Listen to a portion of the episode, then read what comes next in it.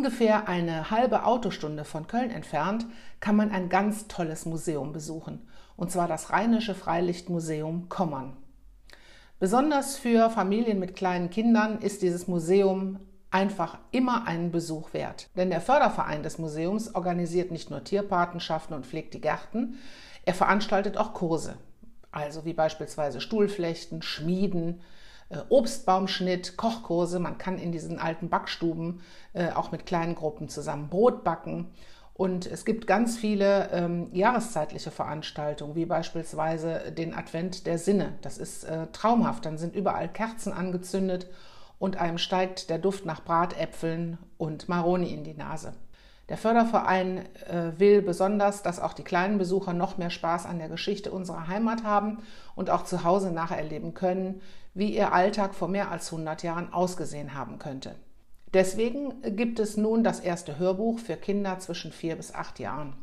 Die kleine, nicht reimende Schleiereule Tito begleitet die Kinder durch magische Abenteuer in die Vergangenheit. Jetzt gibt es die erste CD und ihr hört jetzt die erste Folge. Die Kiebitzklümpchen. Idee und Drehbuch von Maike Hahnratz. Verflixt nochmal, wo hat sie sich nur versteckt, diese graue Maus? Graue Mäuse sind einfach unerfreulich. Sie fallen so wenig auf, dass man sie äh, gar nicht sieht. Aber ich krieg dich noch, spätestens heute Nacht.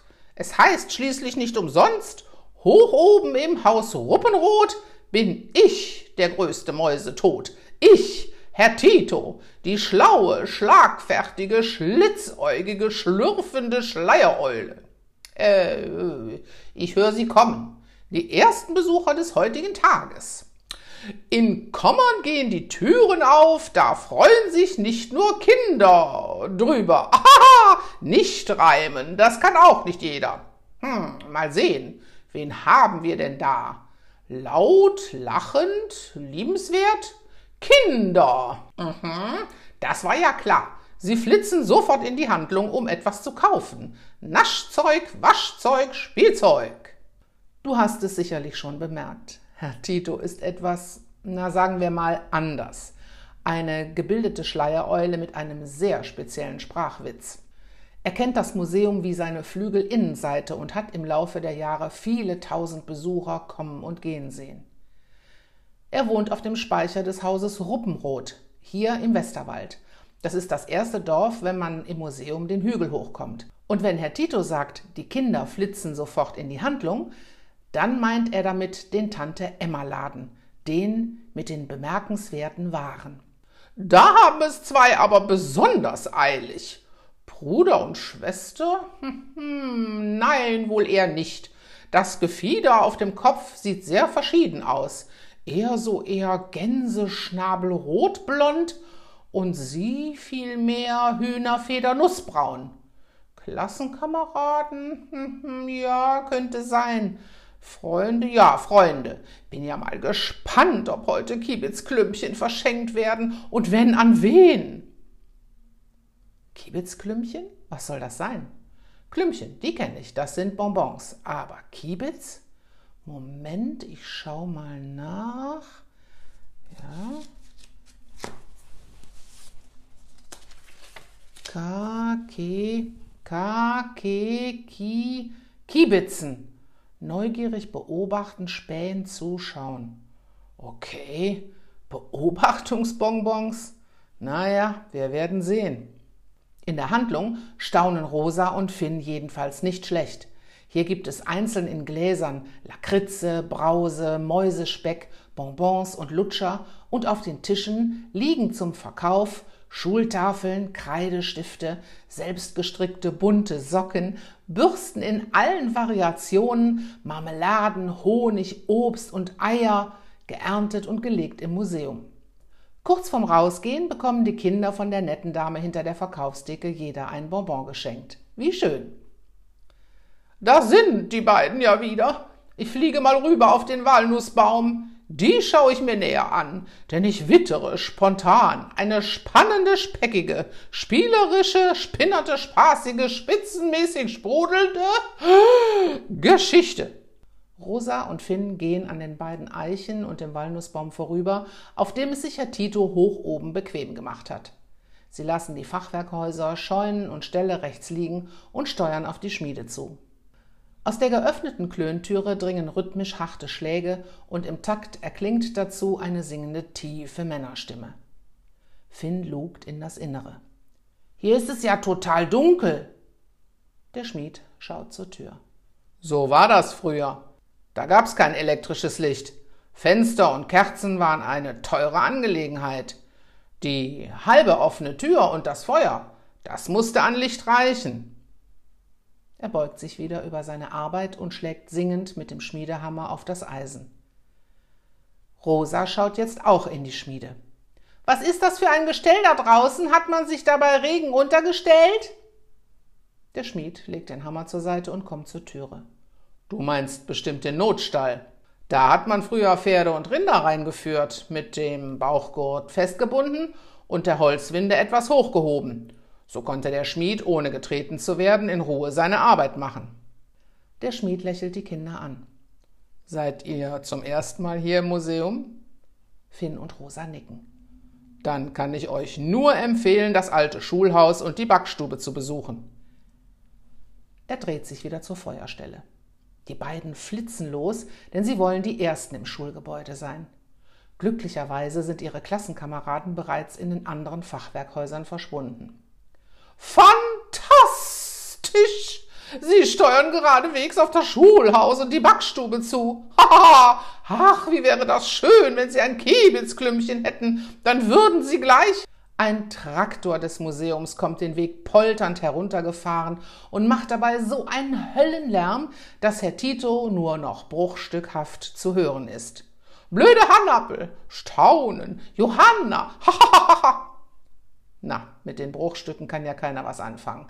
Herr Tito jedenfalls schwingt sich in die Lüfte und verschwindet durch das Eulenloch oben in der Holzluke seines Speichers. Vermutlich für ein kurzes Nickerchen. Schließlich sind Eulen Nachttiere. Dieser grauenhafte, rüpelhafte, sündhaft unvorteilhafte, schauderhaft stinkende Trecker. Eulen brauchen Tagruhe. Verflixt nochmal. Die Kinder steigen die Steinstufen hinab zur Backstube. Rosa atmet hörbar durch die Nase ein. Oh, das riecht aber gut. Ich bekomme Hunger. Du hast doch eben erst im Bus ein Brot gegessen. Finn betritt die Backstube. Hier ist es wunderbar warm. An den Wänden hängen Schüsseln, darunter stehen lange Arbeitstische aus Holz. Teilweise sind noch Mehlreste darauf zu sehen. In einem großen Holzregal liegen gebackene Brote zum Abkühlen. Ihr Duft zieht bis auf die Straße. An der großen Backtruhe steht ein Bäcker und reinigt die metallene Mulde. Na, hat euch der Duft reingelockt? Ich bringe übrigens gleich all diese Brote und den Streuselkuchen zum Verkauf runter zum Backwagen. Rosa! zischt Finn. Doch zu spät. Rosa will anscheinend nicht zum Backwagen laufen, sondern ist zur Arbeitsplatte geschlendert. Sie tut so, als würde sie aus dem Fenster die Enten auf dem Löschteich beobachten und schnappt sich blitzschnell ein Stück vom Süßen weg. Der Bäcker dreht sich um. Rosa schaut ganz unschuldig, so als wäre nichts gewesen. Das schwarz-weiße Huhn finde ich ja besonders schön. Dabei lächelt sie den Bäcker vertrauensselig an. Der nickt freundlich. Manchmal kommen sie sogar rein und versuchen von meinem süßen Brot zu mopsen. Haha, ich lege darum immer extra ein Stück hin, in das ich statt Rosinen Kaninchenköttel stecke, damit es den Viechern eine Lehre ist. Rosa macht Riesenaugen und Finn kann kaum an sich halten. Schnell legt Rosa das Stück vom süßen Brot wieder zurück. Jetzt muss auch der Bäcker lachen. Ich hab nur Spaß gemacht. Nimm es dir ruhig. Ein anderer Bäcker öffnet draußen im Vorraum die schwere gusseiserne Backofentür und kehrt die Asche heraus. Na, hat mein Kollege wieder seinen Köttelwitz gemacht? Ein bisschen Spaß muss sein. Rosa wird ein bisschen rot, steckt sich aber trotzdem das Brot in den Mund. Mmh, mmh, lecker. Die Bäcker nicken und arbeiten weiter. Finn sieht, wie Füße draußen vor dem Gitterfenster die Steintreppe herunterkommen. Wir gehen nach oben in die Schule. Ich glaube, da ist gerade keiner mehr. Rosa kaut noch. Ich komme vom. Aha, aha. Da stapfen sie ja schon aus der Backstube. Hoch ins usselige, dusselige, wuselige Schulzimmer. Nicht jeder geht gern zur Schule, nicht der Peter, nicht die Sabine. Nicht reimen, das kann auch nicht jeder. Oh, hoho, hu, hu, was sehen meine schlitzäugigen, schleierhaften Schleiereulenaugen denn da? Holt sie da etwa ein Bonbönchen aus ihrer Jackentasche? Etwa ein Kiebitzklümpchen? Ja, kann denn eine Schleiereule, kann ein Herr Tito an einem normalen Wochentag so dermaßen viel Glück haben? Das soll eine Schule sein? Das ist ja nur ein Raum. Finn ist enttäuscht. Rosa betrachtet das Gruppenbild über der Tafel. Das ist eine Zwergschule, glaube ich. Meine Oma hat erzählt, dass ganz, ganz früher über 80 Kinder in einer Klasse waren. Alle durcheinander die Kleinen zusammen mit den Großen. Sie zählt mit den Fingern die Plätze auf den Bänken durch. Ganz bestimmt war das eine Zwergschule. Hier passen ja kaum mehr als 20 Kinder rein. Ich glaube, es gibt noch einen zweiten Klassenraum. Finn läuft raus. Durch den Flur hört Rosa ihn rufen. Nee, doch nicht.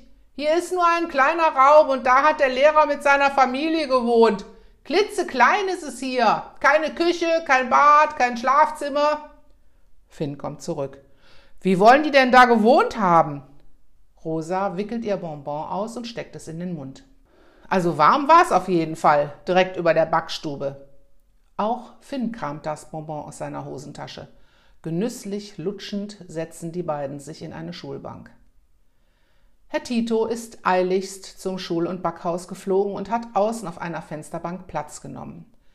Er hat jetzt einen wunderbaren Blick ins Klassenzimmer. Und wer von drinnen hinausschaut, wird die Schleiereule kaum bemerken, denn rechts vom Fenster hängen zwei ausgestopfte Vögel an der Zimmerwand, eine Dohle und ein Eichelherr. Herr Tito fällt da also gar nicht weiter auf. Hoho, huhu, ich hoffe gleich passiert's. Nur Eingeweihte sehen das, was für ein wunderbarer äh, Scherz. Rosa schaut sich um. Dabei lässt sie das Bonbon von der linken in die rechte Wangentasche gleiten. Plötzlich wird ihr Blick starr und sie bleibt regungslos sitzen. Finn schaut zu ihr herüber. Ganz schön sauer, die Bonbons, was? Rosa hält schnell ihren rechten Zeigefinger an den Mund und bedeutet Finn, still zu sein. Sie flüstert: Hörst du das? Finn lauscht und schüttelt dann verständnislos den Kopf. Echt nicht? Stimmen und Schritte. Finn konzentriert sich. Nein, er hört nichts. Dafür sieht er aber was und ist mehr als erschrocken. Er zeigt mit dem Finger darauf. Rosas Blick wandert zum Lehrerpult. Zuerst sieht sie neben dem Pult nur ein paar schwarze Herrenschnürschuhe. Doch wie durch Geisterhand wächst aus den Schuhen eine Gestalt empor. Rosas Blick wandert mit nach oben. Zwei spindeldürre lange Beine in dunklen Hosen, ein graues Jackett und darunter ein weißes Hemd. Darüber prangt ein hagerer Männerkopf mit imposantem Schnauzbart, ziemlich großer Nase und einem streng dreinblickenden hellblauen Augenpaar. Die Haare schon etwas ausgedünnt und nach hinten gekämmt. Vor ihnen steht Heinrich Hannappel, Dorfschullehrer und Respektsperson. Rosa und Finn sind so erschrocken, dass sie nur mit offenem Mund dasitzen und stieren können. Da hüpft Finn auf der Bank überrascht hoch. Jemand hat ihn schmerzhaft in die Seite gekniffen. Rosa und Finn sind so von Lehrer Hannappel beeindruckt, dass sie nicht bemerkt haben, wie sich das Klassenzimmer aus dem Nichts allmählich mit Schülern gefüllt hat. Finn reibt sich die Seite. Wo kommen die jetzt so plötzlich her? Und guck mal, wie die aussehen. Rosa kneift die Lippen zusammen und denkt nach. Es klingt wahrscheinlich verrückt, aber ich glaube, wir sitzen im Klassenzimmer von früher. Blödsinn, wie soll das denn gehen? Rosa zuckt die Schultern. Keine Ahnung, aber schau dir doch mal die Kinder an. Finn sieht sich verstohlen um. Einige Mädchen tragen knöchellange dunkle Kleider, die bis zum Hals hochgeknöpft sind, und darüber lange Schürzen. andere wiederum weite lange Röcke und Blusen, ebenfalls mit einer Schürze darüber. Sie haben ausnahmslos lange Haare, die zu strengen Zöpfen geflochten sind. Und die Jungs? Die tragen dunkle Hosen und kurze Hemden oder Jacken, einige mit Kitteln darüber. Und alle haben die Haare sehr kurz geschnitten. Ja, da hört sich doch alles auf.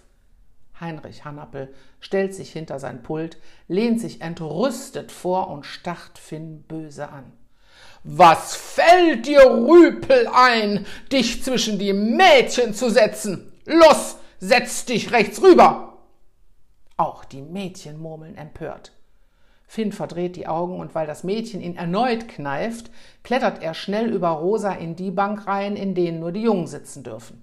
Rosa flüstert ihm nach. Jetzt weißt du auch, warum dir die Seite wehtut. Aha! Und das kleine Fräulein hat nichts Besseres zu tun, als zu schwätzen. Na, das fängt ja gut an mit euch beiden. Noch keine Stunde im Unterricht und schon als Störenfriede entlarvt. Gundula, sperre deinen Mund nicht so weit auf. Das verrät größte Beschränktheit. Und wo wir gerade bei Beschränktheit sind, Josef, da du nicht in der Lage bist, dem Unterricht Gebühren zu folgen, heiz den Ofen an. Na nun mach schon. Und wehe, du wirfst Kastanien hinein. Schade. Dabei hätten Kastanien so wunderbar geknallt. Josef hat zwar welche in der Hosentasche, aber jetzt traut er sich auch nicht mehr. Der Lehrer ist furchtbar streng und sein Rohrstock schnell im Einsatz. Heinrich Hannappel blättert im Lehrerbuch. So, ihr zwei seid also die Neuen. Rosalinde Gersterath und Finibert Wisselsdorf. Rosa pustet laut heraus. Finibert! Total bescheuert! Da kann ich mich über Rosalinde nicht beschweren. Heinrich Hannappel greift nach seinem Rohrstock und schlägt wie wild damit auf sein Lehrerpult. Ruhe! Nicht genug, dass kaum einer von euch meiner Ermahnung nachgekommen ist, sich in den Ferien gründlich zu säubern und stattdessen mit schmutzigen Fingern und Füßen mein Klassenzimmer betritt. Nein, es müssen auch noch drei Lümmel mit ihren kotigen Schuhen hier hereinlatschen, statt sie draußen am Streicheisen zu reinigen. Und Helene wagt sich, auf offener Straße zu essen wie ein Rindvieh. Und als ob das alles noch nicht genug wäre, habe ich jetzt auch noch zwei neue Schüler aus Blödmannshausen, deren skandalöse Kleidung jeder Beschreibung spottet und deren Benehmen und Ausdrucksweise mir geradezu den Atem nimmt. Ganz zu schweigen davon, dass ihr zwei vor dem Unterricht nicht zur heiligen Messe erschienen seid. Aber das eine sag ich euch, ich dulde keine Schluderei und keinen Ungehorsam in meinem Unterricht. Rosa und Finn sind klug genug, keine Widerworte zu geben. Wohlweislich nehmen sie schnell ihre Bonbons aus dem Mund, wickeln sie wieder ein und lassen sie in den Hosentaschen verschwinden. Heinrich Hannappel schlägt noch zweimal auf sein Pult, dann wischt er sich mit einem Stofftaschentuch den Schweiß von der Stirn. Rosa und Finn schwitzen nicht, denn es ist ganz schön kalt im Schulzimmer. Das Feuer im Ofen, gerade erst von Josef angeheizt, wärmt nur sehr langsam den Raum auf. Aber es hilft nichts. Alle Schüler müssen lernen und alle Schüler müssen frieren. Da Rosa und Finn weder eine Schiefertafel noch einen Kreidestift haben, müssen sie aufstehen, das Alphabet aufsagen und Worte buchstabieren.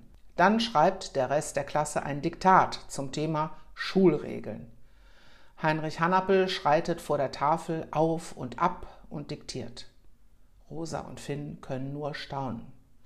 Die Füße der Schüler müssen mit ihrer ganzen Sohle auf dem Boden oder Fußbrette ruhen. Punkt. Die Schüler dürfen nicht auf der Kante ihrer Bank sitzen. Punkt. So, haben das alle? Natürlich nicht. Franz Eggender kritzelt noch. Das war zu erwarten. Wenn du beim Viehhüten ebenso träge bist wie hier, dann sind deine Eltern wirklich sehr zu bedauern. So, verdient habt ihr es nicht, aber ich will heute mal grundlos großzügig sein. Spielviertelstunde. Los, los, nach draußen, ihr Quellgeister! Auf der Fensterbank hüpft unser Schleierollenfreund gut gelaunt von einem kleinen Bein aufs andere. Die Schüler rechnen, schreiben, lesen, doch ist es das noch nicht gewesen. Auch Religion, Natur, Geschichte gehören zum guten Studium. nicht reimen, das kann auch nicht jeder. Ach so, und jetzt bin ich aber mal gespannt, wie lange das Kebitzklümpchen noch vorhält. Was hat das Bonbon aus der Handlung denn bitteschön mit der Geschichte zu tun? Ah, vielleicht ist es für den Zauber verantwortlich. Hm, abwarten. Wir werden sehen. Zur sogenannten Spielviertelstunde, also der Pause, strömen die Kinder laut lärmend aus dem Schulhaus. Einige beißen in ihr Butterbrot, andere holen einen Apfel oder eine Birne hervor. Rosa folgt einfach den Mädchen. Gundula, die mit dem offenen Mund, hält ein Seil in den Händen und es kann losgehen. Auch Rosa darf mitspringen. Finn ist schlau genug, sich direkt auf die jungen Seite zu schlagen. Die wollen Räuber und Schanditz bzw. Räuber und Gendarm spielen. Josef zählt ab. Dubbele dub, Watzalle Zinn, Räuber auf Schanditz. Nachdem die Hälfte der Jungen auf die Räuber- und Polizistenseite aufgeteilt ist, schubst ein Junge den Josef grob zur Seite und zählt weiter ab. Scheng wieder, weng wieder, butzkateng. So gibt's bald drei weitere Scheng oder Schanditze oder Gendarmen, also heute sagen wir Polizisten. Die übrig gebliebenen werden zu Räubern, die gröhlend von den Schanditzen gejagt werden und sich blitzschnell rund ums Schul- und Backhaus verstecken. Rosa, die gerade beim Seilchenspringen ausgeschieden ist, erinnert sich an ihr Bonbon, kramt es hervor und lutscht weiter. Ui, ui, ui, ui, ui, ui, das ist gerade noch mal gut gegangen. Das war keine Sekunde zu früh. Nicht auszudenken, wie betrüblich, wenn die Wirkung des Bonbons verflöge. ja. Nimmst du das Kiebitzklümpchen raus, ist's mit der Wirkung auch bald vorbei. Wie ich immer sage, nicht reimen kann auch nicht jeder. Uh, uh, jetzt wird's spannend. Mal schauen, ob den beiden was auffällt. Was meint Herr Tito? Ach so, aus den Häusern und Scheunen kommen die, naja, echten Klassenkameraden von Rosa und Finn und laufen rüber zur Schmiede. Und aus der Handlung tritt ein älteres Ehepaar und schlendert den Weg zum Haus Ruppenroth hoch. Was die wohl alle zu der lärmenden Horde Schulkinder in historischer Kleidung sagen werden? Auch Rosa dämmert, dass jeden Moment etwas geschehen wird. Sie kneift die Augen zusammen und beobachtet ihre herannahenden Mitschüler. Finn ist Räuber und hat sich hinter der Schmiede versteckt. Er sieht, wie sich Rosa auf die Kinder konzentriert und fragt sich auch sogleich, was jetzt als nächstes geschieht. Und während er da so hockt und einige Kinder essen sieht, erinnert er sich an sein Bonbon. Er wickelt es aus und steckt es sich in den Mund. Die echten Klassenkameraden haben im Vorbeilaufen Rosa und Finn zugewunken und verschwinden gerade im Schul- und Backhaus. Auch das ältere Ehepaar geht völlig unbeeindruckt den Weg an Schmiede und Schule vorbei ins Gasthaus zur Post. Rosa versteht das nicht. Sie dreht sich um, schaut zu Finn, hebt fragend die Hände und macht ein ratloses Gesicht. Dem geht es genauso. Wieso hat niemand auf die Schulkinder in der wundersamen Kleidung reagiert? Haben Sie etwa Gundula, Helene, Josef, Franz und die anderen gar nicht gesehen? Rosa läuft zu Finn rüber. Verstehst du das? Das sah doch nun wirklich so aus, als ob die nur uns beide gesehen hätten. Finn kratzt sich am Kopf. Das ist wirklich sehr merkwürdig. Wieso sehen wir das alles? Was unterscheidet uns denn von den anderen Museumsbesuchern? Herr Tito, der oben auf dem Dach des Spritzenhäuschens sitzt, amüsiert sich köstlich. Ach, ihr kleinen Satansbraten, das werdet ihr wohl nie äh, enträtseln. Ah, nicht reimen. ihr wisst ja mittlerweile, wie es weitergeht. Nun ja, doch, das finden die nie heraus. Die lecken, schlecken die Kiebitzklümpchen einfach respektlos weg ohne dieses zauberhafte Geschenk zu würdigen. Das ärgert mich eigentlich ganz schön. Ich könnte glatt Gewölle würgen. Ach, Herr Tito, lassen Sie das mal lieber. Und außerdem, wer sagt denn, dass Rosa und Finn die Wirkung der Bonbons nicht doch noch richtig deuten werden? Heinrich Hannappel tritt aus der Schultüre, bleibt stocksteif auf dem oberen Treppenabsatz stehen und läutet wedelnd mit der Handglocke. Der Unterricht wird fortgesetzt.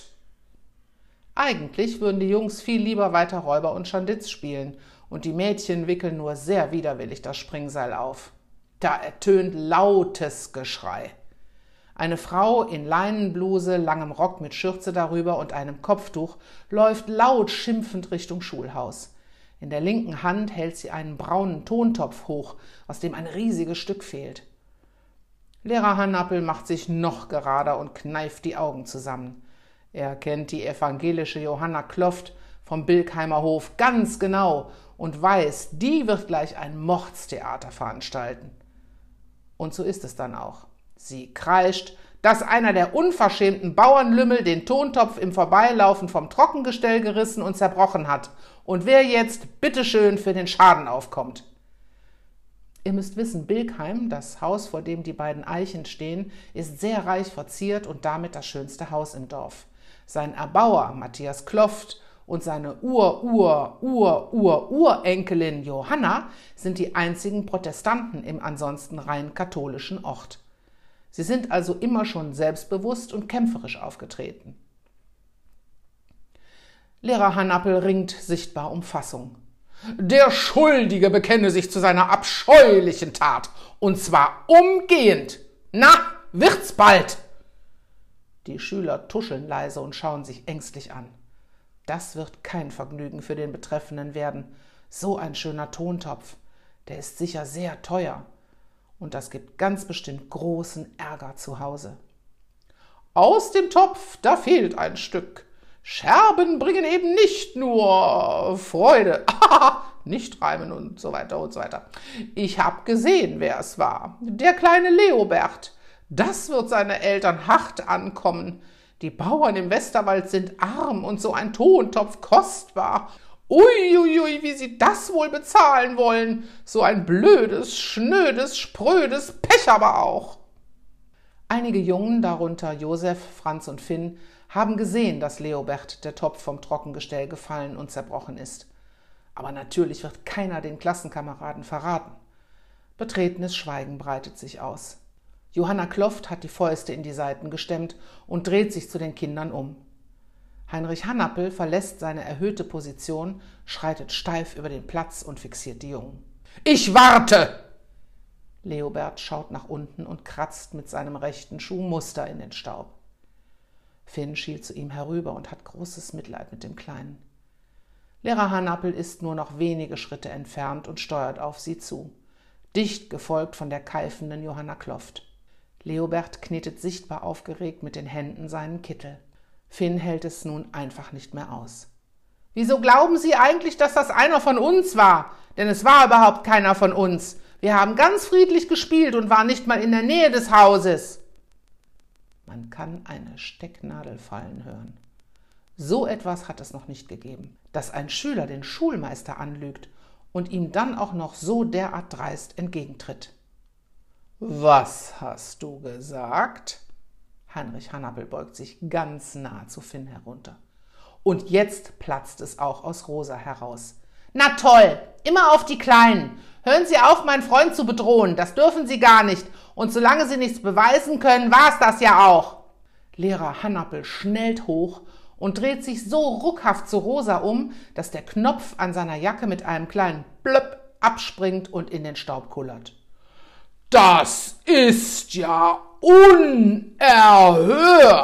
So eine Dreistigkeit hat die Welt noch nicht gesehen. Was fällt euch beiden Saubelgern ein? Heinrich Hannappel verliert völlig die Beherrschung und holt mit der rechten Hand aus, um Rosa zu ohrfeigen. Was er aber nicht weiß, Rosa macht seit einem halben Jahr bei einem Selbstverteidigungskurs mit und so duckt sie sich blitzschnell weg, kurz bevor seine Hand sie erreicht, und tritt ihm noch kräftig mit der Hacke auf den Fuß. Heinrich Hannappel hat in seiner Entrüstung aber so dermaßen viel Schwung genommen, dass er sich ungebremst weiterdreht und Johanna Kloft die Ohrfeige ihres Lebens verpasst. Danach stolpert er und bleibt mit leisem Gejammer, weil sein Fuß schmerzt, im Staub liegen. Johanna Kloft schreit empört auf, hält sich die rotglühende Wange und donnert den zerbrochenen Tontopf wenige Zentimeter neben Hannappel auf den Boden. Das wird ein Nachspiel haben, Sie, Sie Zwergschullehrer! Damit stampft sie wütend zurück zu ihrem Hof. Bis auf das jämmerliche Gestöhne des Lehrers ist es auf dem Dorfplatz mucksmäuschenstill. Die Schüler stehen mit offenen Mündern da und starren Rosa und Finn fassungslos an. Das wird noch wochenlang Thema in allen Stuben sein. Finn grinst Rosa an und hält den Daumen hoch. Coole Nummer, Rosa. Die grinst zurück und pustet sich eine Haarsträhne aus dem Gesicht. Leobert hat sich langsam an die beiden herangeschoben und flüstert ihnen erleichtert zu Danke für eure Hilfe. Er weiß, dass es jetzt keinen großen Aufstand mehr wegen des zerbrochenen Tontopfs geben wird, denn Rosa und Finn sind jetzt für den Lehrer das viel größere Ärgernis. Und die unfreiwillige Ohrfeige für Johanna Kloft wird auch noch ein böses Nachspiel für Herrn Hannappel haben. Leobert ist also aus der Schusslinie und nochmal glimpflich davongekommen. Es dreht der Lehrer sich im Kreise, schlägt die Johanna. Was ne Pleite. nicht reimen, das kann auch nicht jeder. Ich muss aber sagen, dass die Kiebitzklümpchen verdammt lange halten. Ich bin natürlich sehr froh darüber, denn letztendlich konnten Rosa und Finn so den kleinen Leobert noch retten und den Erwachsenen mal so richtig den Tag versauen. Das war ein überaus unterhaltsamer, einprägsamer, gemeinsamer Wochentag. Huhuhuhu. Jetzt spiele ich wieder Mäuse tot. Dort oben auf meinem Speicher. Huhuhu. Rosa und Finn sehen, wie eine kleine Eule vom Dach der Schmiede abhebt und mit wenigen eleganten Flügelschlägen oben im Speicher eines Hauses verschwindet. Apropos verschwinden. Als Rosa und Finn ihren Blick wieder nach unten richten, ist niemand mehr da. Kein Leobert, kein Heinrich Hannappel, keine Gundula, kein Josef. Niemand. Auch der zerbrochene Tontopf ist verschwunden, beziehungsweise er hängt völlig unbeschadet am Trockengestell. Rosa und Finn sehen sich an. Wie jetzt? Das war's? Wo sind denn alle hin und vor allem wie und auf welche Weise so schnell? Sie schauen sich wieder um in der Hoffnung, dass plötzlich Räuber und Schanditze angelaufen kommen oder die Lehrerglocke läutet. Aber es bleibt ruhig. Das Abenteuer scheint vorbei. Am grünen Dorfbrunnen tauchen sie ihre Hände ins eiskalte Wasser. Oh, das war gruselig schön, sagt Rosa. Ja, das war's, Finn nickt. Ich würde mein ganzes Taschengeld dafür geben, um herauszufinden, wie das funktioniert hat. Sie hören ein Flattern. Die Eule ist wieder zurückgekommen, ist auf dem Dach des Notstalls gelandet und schaut herüber. Sag mal, beobachtet uns die Eule etwa? Sieht fast so aus. Die Eule ruft plötzlich etwas. Die Kinder gucken sich verblüfft an. Was? Die Eule ruft noch einmal. Uhu, Bonbon, uhu, Bonbon. Kann es sein, dass dieser Vogel uns gerade das Wort Bonbon zugerufen hat? Finn beobachtet die Eule. Rosa schüttelt den Kopf. Das ist mir echt schleierhaft. Da fängt die Eule doch wahrhaftig an zu kichern, stößt sich ab und fliegt ganz knapp über die Köpfe der beiden hinweg und ruft dabei immer wieder Bonbon, huhu, Bonbon. Moment mal, was ist, wenn die geschenkten Bonbons aus dem Tante Emma Laden das alles ausgelöst haben? Finn hat ganz aufgeregt Rosas Hände genommen. Die denkt nach. Hm, oh Mann, das könnte durchaus sein. Hannappel und die Schüler sind aufgetaucht, als wir die Bonbons in den Mund gesteckt haben und sind wieder verschwunden, seitdem wir die Bonbons aufgelutscht haben. Finn ist plötzlich sehr aufgeregt. Und der ganze Zauber hat so lange gehalten, weil wir die Dinger zwischendurch immer wieder eingepackt und später weitergelutscht haben. Du meinst, die Wirkung hält noch eine Zeit lang an, während wir die Bonbons in der Hosentasche hatten und dann haben wir sie einfach früh genug wieder weitergelutscht? Finn, jetzt mal ganz im Ernst, das, das gibt's doch gar nicht. Zauberbonbons. Ja, und dann haben wir uns das alles nur eingebildet, oder was? Nee. Und außerdem wurden uns die Bonbons von der Frau doch geschenkt. Kaufen konnte man die gar nicht. Oder hast du die etwa in irgendeinem Glas gesehen? Nee, hab ich nicht. Die Klassenkameraden von Rosa und Finn kommen den Weg heruntergerannt. Sie wundern sich, dass Rosa und Finn anscheinend nur im ersten Museumsdorf geblieben sind und selbst beim Picknick gefehlt haben. Rosa und Finn hätten so viel Tolles verpasst, meinen einige. Und jetzt können sie das nicht mehr sehen, weil sie alle in zehn Minuten am Ausgang sein müssen. Wenn ihr wüsstet, flüstert Rosa. Wir werden hier noch ganz andere Abenteuer erleben. Finn grinst. Auf jeden Fall. Hier kommen wir wieder hin und dann geht's zuerst mal wieder in den Tante Emma Laden. Finn zwinkert Rosa zu. Bonbons holen.